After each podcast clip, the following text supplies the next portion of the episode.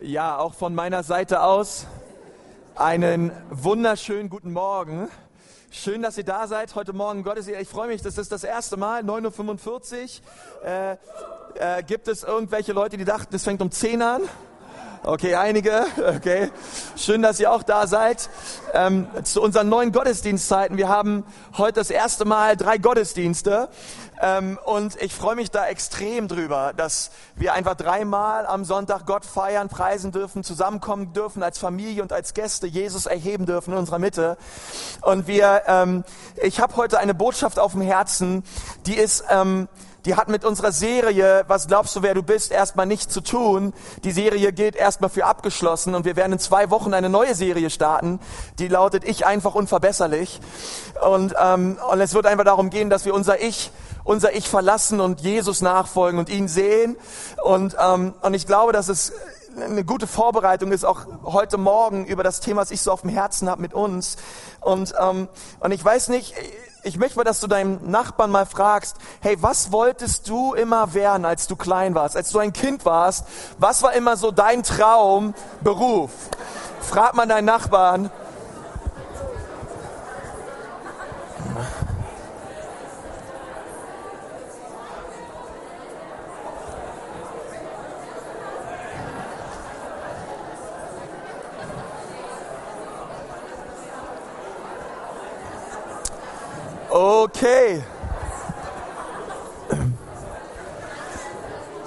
Ich weiß nicht, was ihr so ausgetauscht habt und was ihr immer gerne werden wolltet.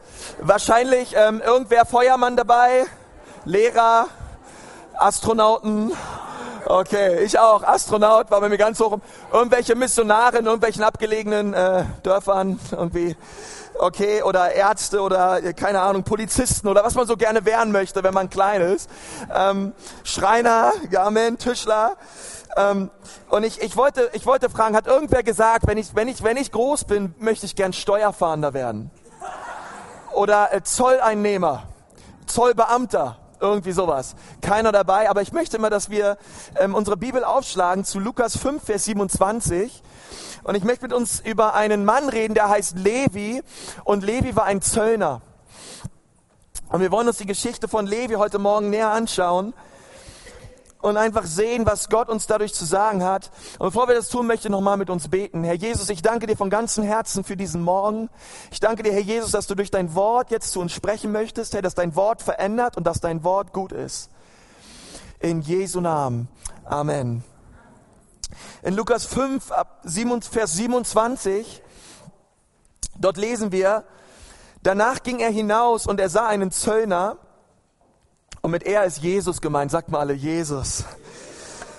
Und er sah einen Zöllner namens Levi an der Zollstätte sitzen, und er sprach zu ihm, Levi, komm, folge mir nach. Das ist die Berufungsgeschichte von Levi und Steuerberater, ehrlich gesagt, und ich glaube euch, dass keiner von euch gesagt hat, dass als er klein war mal Steuerberater, äh, Steuerberater oder Steuerfahnder oder Zollbeamter werden wollte, weil ehrlich gesagt ähm, Zollbeamte oder auch Steuereintreiber ähm, waren zu, damals, zur damaligen Zeit nicht nur Leute, die man nicht nur nicht leiden konnte, ja, ähm, sondern die waren richtig gehasst. Das waren Menschen, die hat man verabscheut und die konnte man auf den Tod hin nicht leiden. Denn ihr müsst wissen, dass Israel damals besetzt war von einer Besatzungsmacht, die hieß Rom. Das römische Reich hat Israel besetzt und sie haben Israel in Bezirke und in Regionen eingeteilt. Und in den verschiedensten Bezirken und Regionen haben sie ähm, Zollbeamte bestimmt, die dort Steuern und Zolle eintreiben für den römischen Kaiser. Und so gab es in dem jüdischen Volk Juden, wo die Römer gesagt haben, okay, du bist unser Steuereintreiber für diesen Bezirk und für diese Region und du treibst bitte von den ganzen Juden, die dort leben, die Steuern ein für den Kaiser. Denn das, was wir hier machen als römische Reich, das kostet sehr viel Geld und ihr seid, eine, ihr seid besetzt von uns und ihr müsst uns Steuern zahlen. Und ihr könnt euch vorstellen, dass das kein toller Job war, ähm, so ein Steuereintreiber zu sein, denn dort ging ein Jude von Haus zu Haus und er trieb Steuern ein von seinen Verwandten, von Leuten, die er kannte, von seinen Nachbarn, von Menschen, die direkt um ihn herum lebten. Und was das Gefährliche war an diesen Steuereintreibern war, dass sie nicht nur für den Kaiser einsammelten, sondern sie sammelten mehr ein, als sie eigentlich mussten und sie steckten vieles in ihre eigene Tasche. Okay, das waren Betrüger, das waren Verräter und besonders die Juden, die das getan haben, die waren innerhalb des jüdischen Volkes Verräter. Sie waren, sie war, sie wurden so gehasst. Okay? Und so wurde auch Levi gehasst, denn Levi war ein Jude. Okay, das wäre, ich dachte mir, das wäre so, als wenn jemand vom, ein, ein, ein Mitglied vom FC Bayern München nach dem Gottesdienst draußen stehen würde und er würde sagen, äh, ab heute muss jeder, der in der Ekklesia ist, Mitgliedsbeiträge für den FC Bayern München zahlen. Hätten wir alle keine Lust drauf, oder? Okay. ähm, das sind quasi, das ist Geld, was man abgegeben hat für die Feinde. Okay.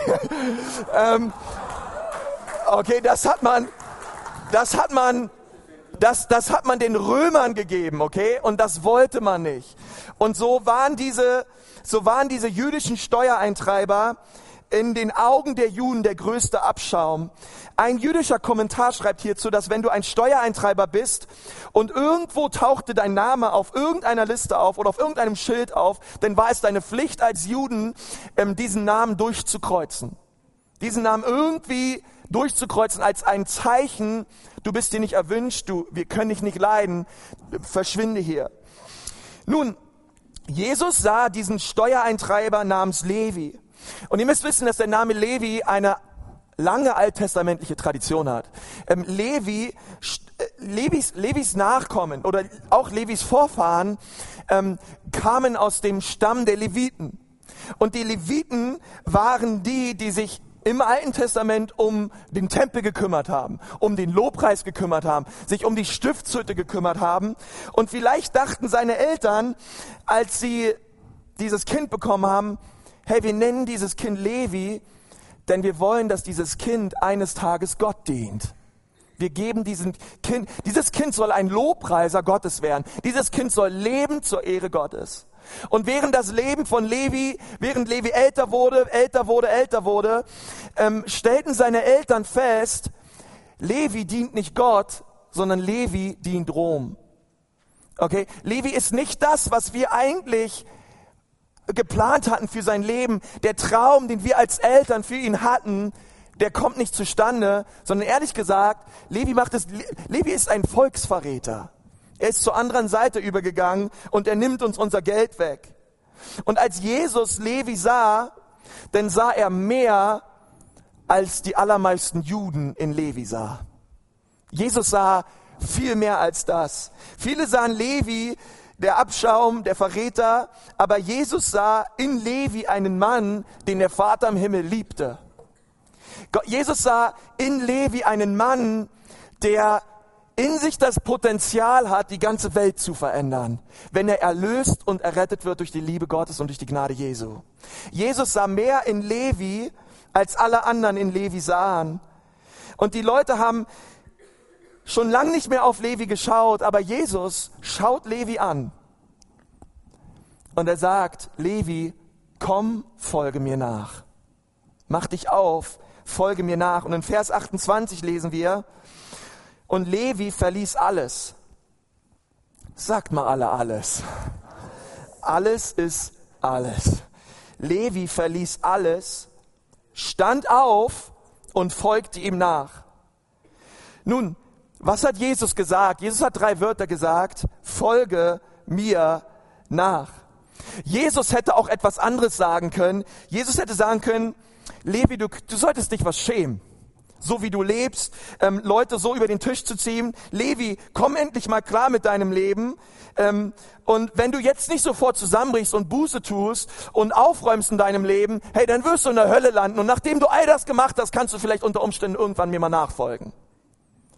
Sondern Jesus schaut Levi an und er sagt direkt, komm, folge mir nach. Ich will dich, Levi, ich will dich. Aber Jesus sagt, folge mir nach. Und diese Aussage ist eine Aussage der Annahme. Und der Titel dieser Predigt lautet Annahme ohne Ausnahme. Sag mal deinem Nachbarn, bei Jesus gibt es Annahme ohne Ausnahme. Annahme ohne Ausnahme. Hey, was Jesus zu Levi gesagt hat, Levi, ich nehme dich an, du gehörst zu mir, ich will mit dir leben, ich will dich lieben, ich will dich kennenlernen, ich möchte mein Leben mit dir teilen. Und ich möchte, dass du Teil meines Lebens wirst. Und das ist, ich meine, könnt ihr euch die, könnt ihr euch die Jünger vorstellen, als sie den Ruf Jesu an Levi hörten. Also ich kann mir, ich kann mir Petrus vorstellen. Petrus haut seinen Ellbogen bei Jesus in die Seite und sagt, ey Jesus, kannst du dich noch mal überlegen mit diesem Levi? Also ich meine, der ist ein Zöllner. Okay, willst du dich lieber noch mal ein paar mehr Fischer holen oder so? Die sind viel netter. Die ziehen die Leute nicht so über den Tisch. Aber Jesus ein Zöllner.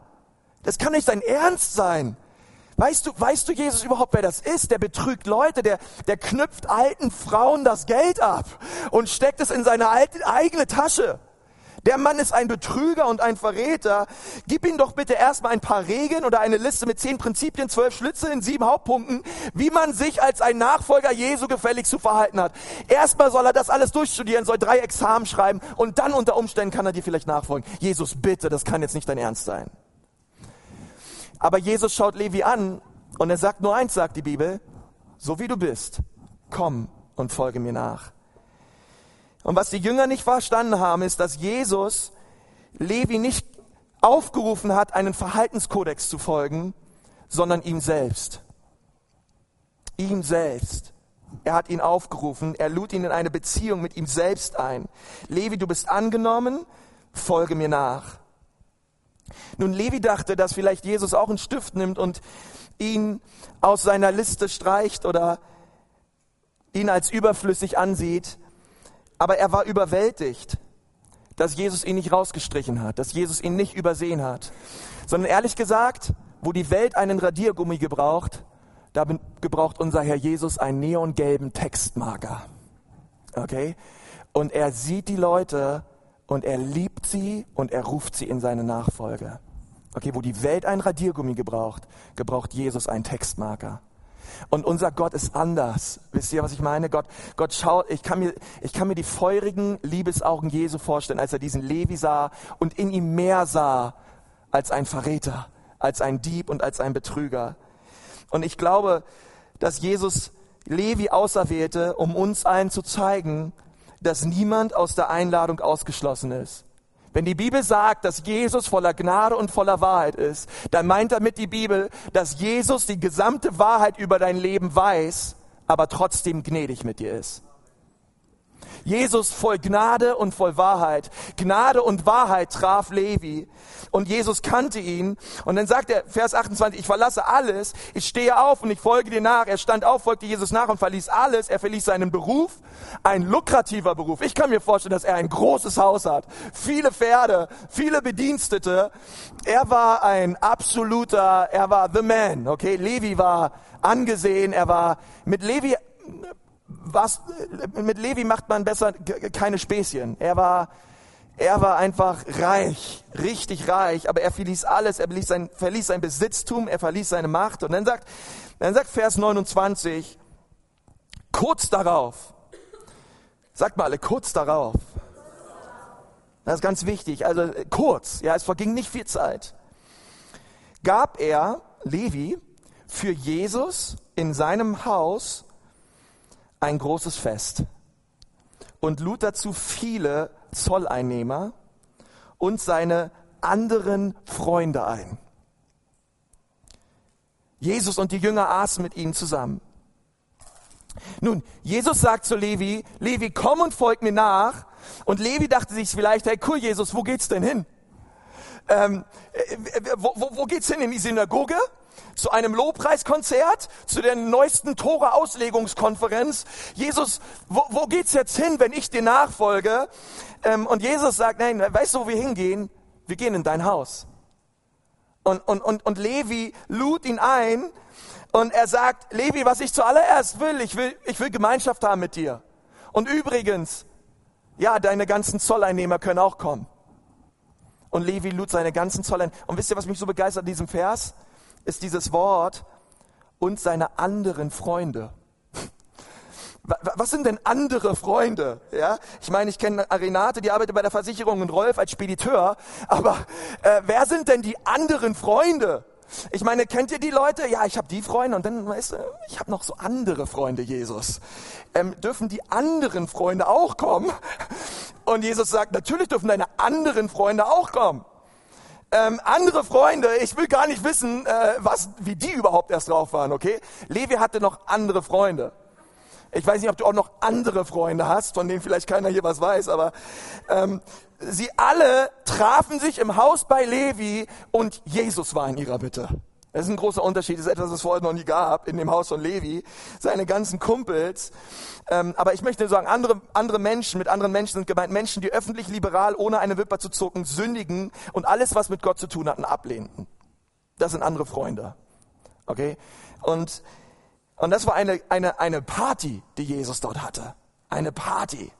Aber es war eine andere Party, als sie sie sonst hatten. Meine erste Predigt, die ich in der Ecclesia Nürnberg gehalten habe, die hieß Party beim Fati. Vielleicht kannst du dich daran erinnern. Aber ähm, was, was hier war, es war eine Party mit Jesus. Eine, eine Party, die anders war als alles, was sie vorher hatten. Und ich weiß nicht, ob du so Leute kennst, die so sicher in sich selbst sind, dass wenn Leute um sie herum sind, ähm, die völlig anders sind, als man selber so ist, sie sich trotzdem wohlfühlen. Sie sich trotzdem stark fühlen, sie sich trotzdem angenommen fühlen. Kennt ihr solche Leute? Leute, die völlig anders sind als Jesus, fühlten sich zu Jesus hingezogen. Das ist interessant. Andere Menschen fühlten sich hingezogen zu Jesus. Besonders die Leute, die anders waren als er, fühlten sich zum Hingesungen. Er war ein Magnet für verlorene Sünder. Jesus liebte ihre Gegenwart, denn mit einem liebenden Herzen und mit feurigen Augen und einer felsenfesten Identität, dass er der Sohn Gottes ist, brachte er die Veränderung überall, wo er war. Überall, wo er war, brachte Jesus Veränderung.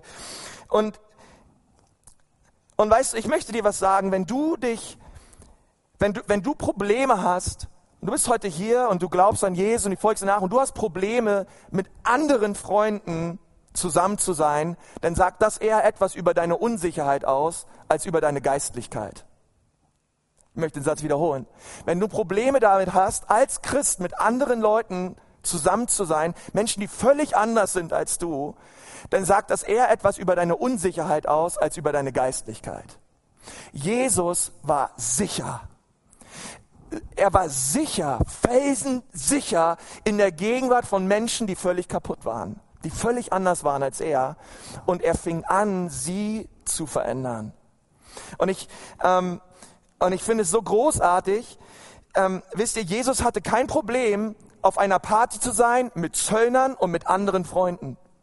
Levi hatte damit kein Problem, dass Jesus da war. Die Zöllner hatten damit kein Problem, dass Jesus da war. Die anderen Freunde von Levi hatten kein Problem damit, dass Jesus da war. Aber es gab eine Gruppe, die hatte ein ganz großes Problem damit, dass Jesus auf so einer Party war mit anderen Sündern und mit anderen Zöllnern. Und das waren die Pharisäer. Und wir lesen von dieser Gruppe in Vers 30, und die Schriftgelehrten unter ihnen und die Pharisäer murrten gegen seine Jünger und sprachen, warum esst und trinkt ihr mit Zöllnern und Sündern? Und Jesus antwortete und sprach zu ihnen, nicht die Gesunden brauchen den Arzt, sondern die Kranken. Ich bin nicht gekommen, Gerechte zu rufen, sondern Sünder zur Buße. Und die Schriftgelehrten und die Pharisäer, sie waren die moralisch guten Leute. Sie würden, selbst wenn, sie ein, wenn man sie einladen würde, nicht zu so einer Feier gehen. Sie würden es ablehnen, denn da waren Sünder. Hey, wer weiß, ob das Essen, was wir dort serviert bekommen, den Reinheitsvorschriften des Alten Testaments entsprach. Wer weiß, ob die Menschen, die da kommen, rein waren. Ich, ich, ich, wir gehen doch nicht zu so einem Essen hin und die Pharisäer konnten es nicht verstehen, wie jemand, der von sich behauptet, Gott zu sein, mit Menschen abheben, abhängt und zusammen isst, die etwas völlig anderes lebten als das, was Jesus proklamierte. Es ging nicht in ihren Kopf rein. Und diese Verhaltensweise Jesu und seiner Jünger ähm, hat nämlich ihr System völlig durcheinander gebracht. Und ich möchte euch was erklären. Bei den, bei den Pharisäern geht es darum, dass du dich zuerst richtig verhältst. Okay? Wenn du tust, was wir tun, wenn du glaubst, was wir glauben, dann bist du angenommen. Okay, seht ihr das? Wenn du, wenn, wenn, so, so war das, das das religiöse System der Pharisäer. Ähm, verhalte dich richtig, halte die Tradition, halte die Regeln ein. Hey, und wenn du all das tust und genauso glaubst wie wir, dann unter Umständen vielleicht bist du akzeptiert und angenommen in unserer Gegenwart. Und was Jesus getan hat, war, und das, das hat die Pharisäer so aufgeregt, er hat ihre gesamtes religiöses System durcheinander gebracht. Denn bei Jesus ging es genau andersrum. Bei Jesus geht es darum, dass Jesus hat zu Levi gesagt, du bist angenommen, folge mir nach. Ich liebe dich. Ich rufe dich in meine Gemeinschaft. Und nachdem ich dich angenommen hast und du mir nachfolgst, nach einer gewissen Zeit wird der Zeitpunkt kommen und du wirst glauben. Du wirst glauben, denn ich sag dir eins, wenn du mit Jesus unterwegs warst, ey, ich verspreche dir, ey, da hast du Dinge erlebt, sage ich dir. Ähm, es war der, Jesus hat so viel Leben und so viel Freiheit in das Leben von Levi hineingesprochen. Sein Leben hat sich völlig verändert und er fing an zu glauben. Und nachdem er geglaubt hat, hat der Glaube an Jesus sein Verhalten verändert. Aber wisst ihr, es geht nicht andersrum. Jesus, und, und, und das ist, Jesus brachte ihr System so durcheinander und sagte zu ihnen, hey, so läuft es nicht. Ähm, und das regte die Pharisäer auf, dass Jesus immer zuerst den Menschen sah und nicht das religiöse System. Das konnten sie nicht verstehen. Und er konnte, sie konnten nicht verstehen, dass er mit ins Levis Haus ging, wo Sünder waren, wo Zöllner waren. Ähm, aber wisst ihr, die Bibel sagt in Römer 5, Vers 8, Gott bewies seine Liebe zu uns dadurch, dass Christus für uns gestorben ist, als wir noch Sünder waren. Das bedeutet, als du deine allerschlechteste Tagesform hattest, entschied sich Jesus für dich zu sterben. Als wir, wir wollten alle mit ihm nichts zu tun haben. Und er entschied sich trotzdem, uns anzunehmen und für uns zu sterben am Kreuz. Und das, und das alles, obwohl wir es nicht verdienten obwohl wir dafür nichts können, gab er bereitwillig sein Leben für uns. Und Jesus antwortet zu den Pharisäern und sagt, hey, wisst ihr was? Nicht die Gesunden brauchen den Arzt, sondern die Kranken. Ich bin nicht gekommen, Gerechte zu rufen, sondern Sünder zur Buße. Und als ich gestern diesen Vers gelesen habe, da dachte ich mir, ich bin nicht gekommen, um selbst, in der Klammer, Gerechte zu rufen, sondern ich bin gekommen, um, um Sünder zu rufen zur Buße. Ich bin nicht gekommen für die, die meinen, dass sie keine Probleme haben. Ich bin nicht gekommen, um die zu rufen, die meinen, dass alles in ihrem Leben in Ordnung sei und dass ihre Selbstgerechtigkeit ausreicht. Sondern ich bin gekommen für die, die verloren sind, die am Ende sind. Für die, die die Welt durchkreuzt, die nichts zu tun haben wollen mit dir. Und, und, und es, ist so, dass Selbstgerechtigkeit auf unserer eigenen Moral basiert, aber Jesus sagt, wir haben alle die Herrlichkeit Gottes verpasst. Wir haben es alle versemmelt, Leute. Aber Jesus entschied sich, uns anzunehmen in seiner Gnade, für uns zu sterben und uns zurückzuführen an sein Herz. Und ich glaube, manchmal leiden wir so ein bisschen unserer, unter, unter so ein bisschen geistlicher Amnesie, dass wir so ein bisschen vergessen, was Jesus Gutes getan hat. Ja. Und ich möchte es manchmal dir nochmal neu in dein, in dein, in dein Denken und in dein Bewusstsein, in dein Herz hineinsprechen, dass er es getan hat für dich, als du noch Sünder warst. Jesus starb nicht für dich, als du in, hier standst, Hände hoch und völlig durchgeheiligt ihn geliebt hast. Und er starb, als du ihn noch nicht mal angeschaut hast. Er, er, er, er starb für dich, als du überhaupt nichts mit ihm zu tun haben wolltest. Ein, ich, ich fand das traf es so, ein Kommentator schreibt, durch die Art und Weise, wie Jesus mit anderen Sündern aß, schaufelte er sich sein eigenes Grab. Ich lese es nochmal vor. Durch die Art und Weise, wie Jesus mit anderen Sündern aß, schaufelte er sich sein eigenes Grab. Weil das hat die Sünd, das hat die Pharisäer am allermeisten aufgeregt, dass Jesus mit Menschen abhing, die das religiöse System nicht gefahren sind. Zwölfmal allein im Lukas-Evangelium, wo Jesus mit Leuten zusammen aß. ähm, die völlig anders waren als er. Und sie haben die Art und Weise, wie Jesus Menschen bedingungslos annahm, gehasst. Und, und, und, sie, und sie hatten nichts anderes übrig für ihn als ein, als ein Kreuz. Aber wir wissen, dass nicht die Pharisäer Jesus gekreuzigt haben, sondern er gab sein Leben selbst für uns am Kreuz. Für dich und für mich.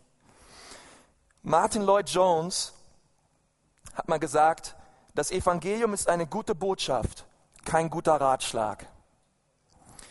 Ein Ratschlag ist üblicherweise keine direkte Lösung eines Problems, sondern zeigt den ersten Schritt in Richtung eines gewünschten Ergebnisses auf.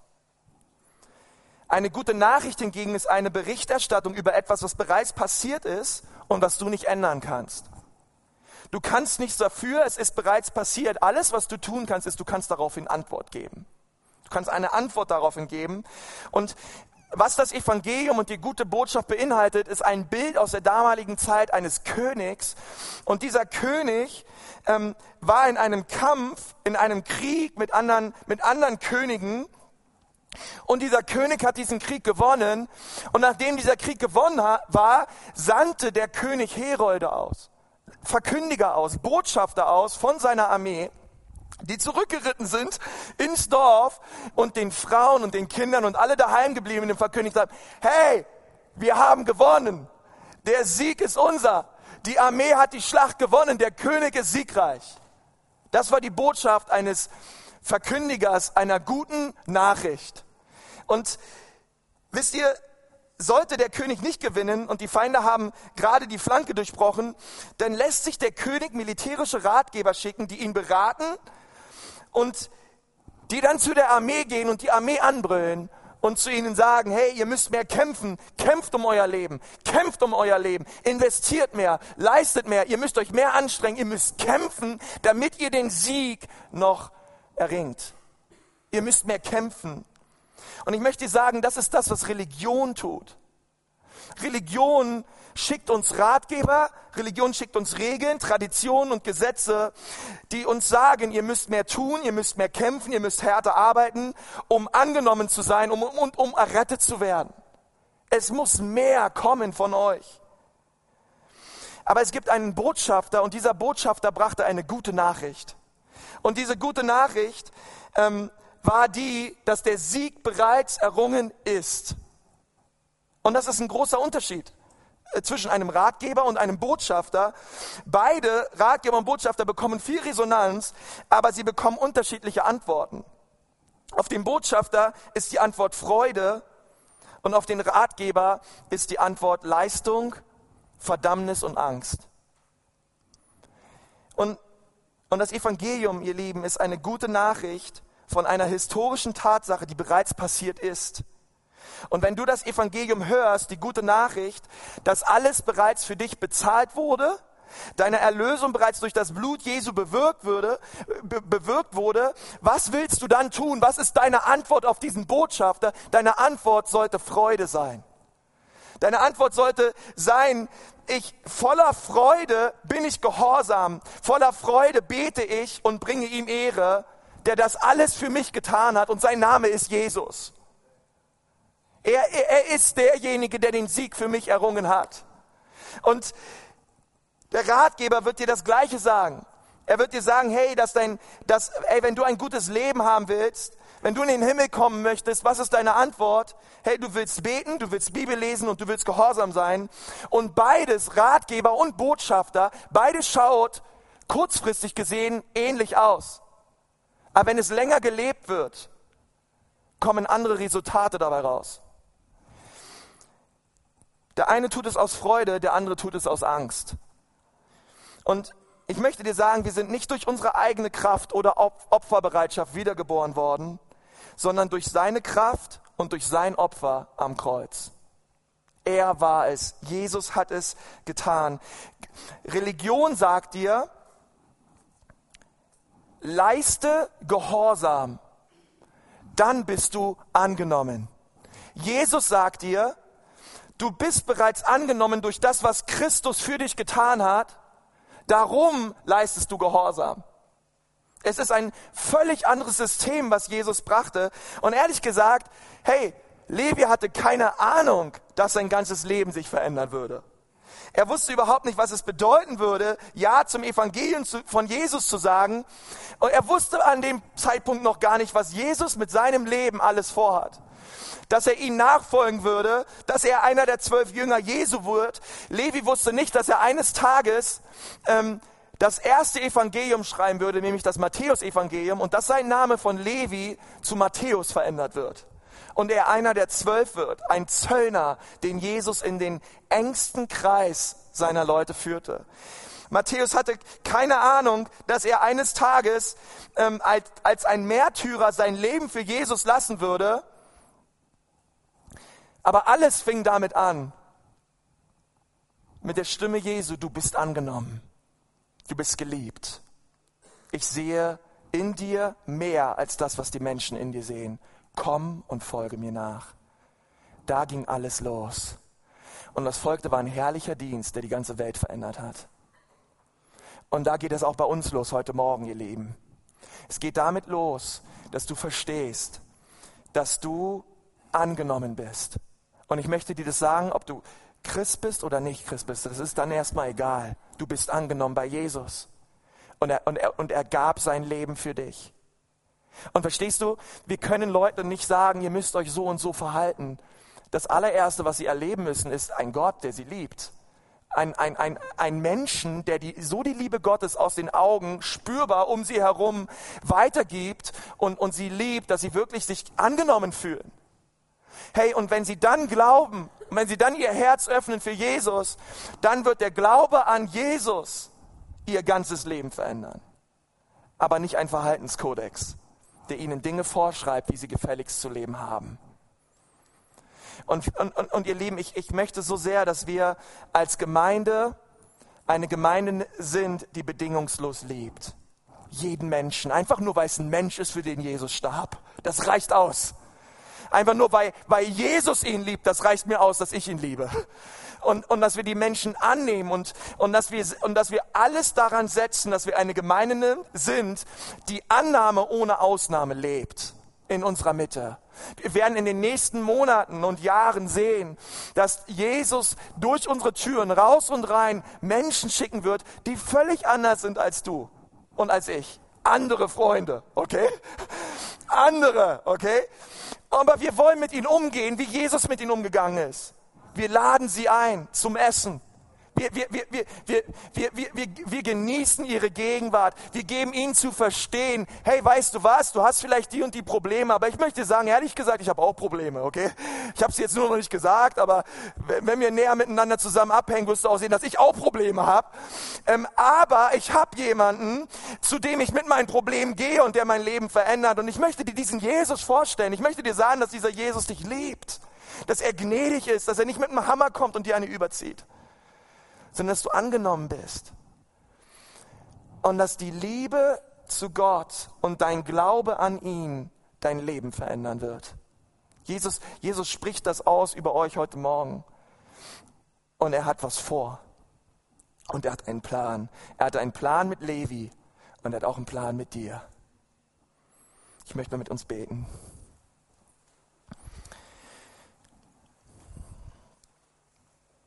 Herr Jesus, ich danke dir von ganzem Herzen, dass du heute Morgen zu uns gesprochen hast durch dein Wort. Herr Jesus, ich möchte dir zuallererst Danke sagen, dass du Levi gerufen hast zur Nachfolge. Herr Jesus, ich möchte dir danken, dass du Levi gesehen hast, dass du ihn angeschaut hast und dass du zu ihm gesagt hast, komm und folge mir nach, um uns hier 2000 Jahre später in der Ekklesia zu zeigen, dass du immer noch ein Gott bist, der Sünder ruft und liebt und annimmt, so wie du uns angenommen hast, Jesus. Und ich bitte dich, Jesus, dass du uns vergibst, Herr, dort, wo unser Herz hart geworden ist. Herr, wo es uns zuerst um Verhalten ging, aber nicht um Annahme, Herr. Veränder auch uns, Herr. Vergib uns, Vater, wo wir eher einem System nachleben als einer Beziehung mit dir.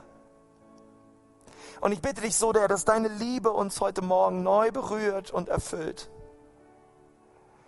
Wisst ihr, die Bibel sagt, dass die Liebe Gottes ausgegossen ist in unsere Herzen durch den Heiligen Geist. Und es ist der Heilige Geist, den wir brauchen. Er zeigt uns die Liebe Jesu ganz neu. Und ich möchte dich fragen, wenn du heute Morgen da bist, eine ganz neue Offenbarung darüber bekommen, dass, dass, dass es darum geht, Menschen anzunehmen. Dass es darum geht, mit Menschen Leben zu teilen. Dass es darum geht, mit Menschen zu essen. Gemeinschaft mit ihnen zu haben, Herr. Und vielleicht warst du auch einer, der gesagt hat, ey, ich, ich hole nur gewisse Leute in mein Haus.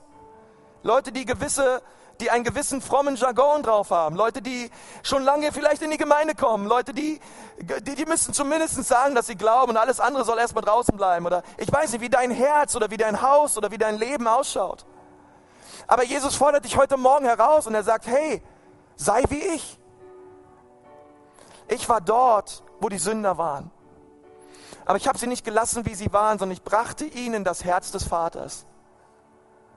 Ich brachte ihnen die Liebe Gottes.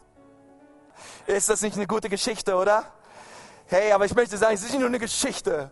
Es ist das Evangelium. Es ist, es ist wahr, dass Jesus starb am Kreuz für mich und sühnte für all meine Schuld. Und wir sind heute Morgen eingeladen, uns ähm, ja, Jesus einfach neu zu öffnen. Und in Jesu Namen. Amen.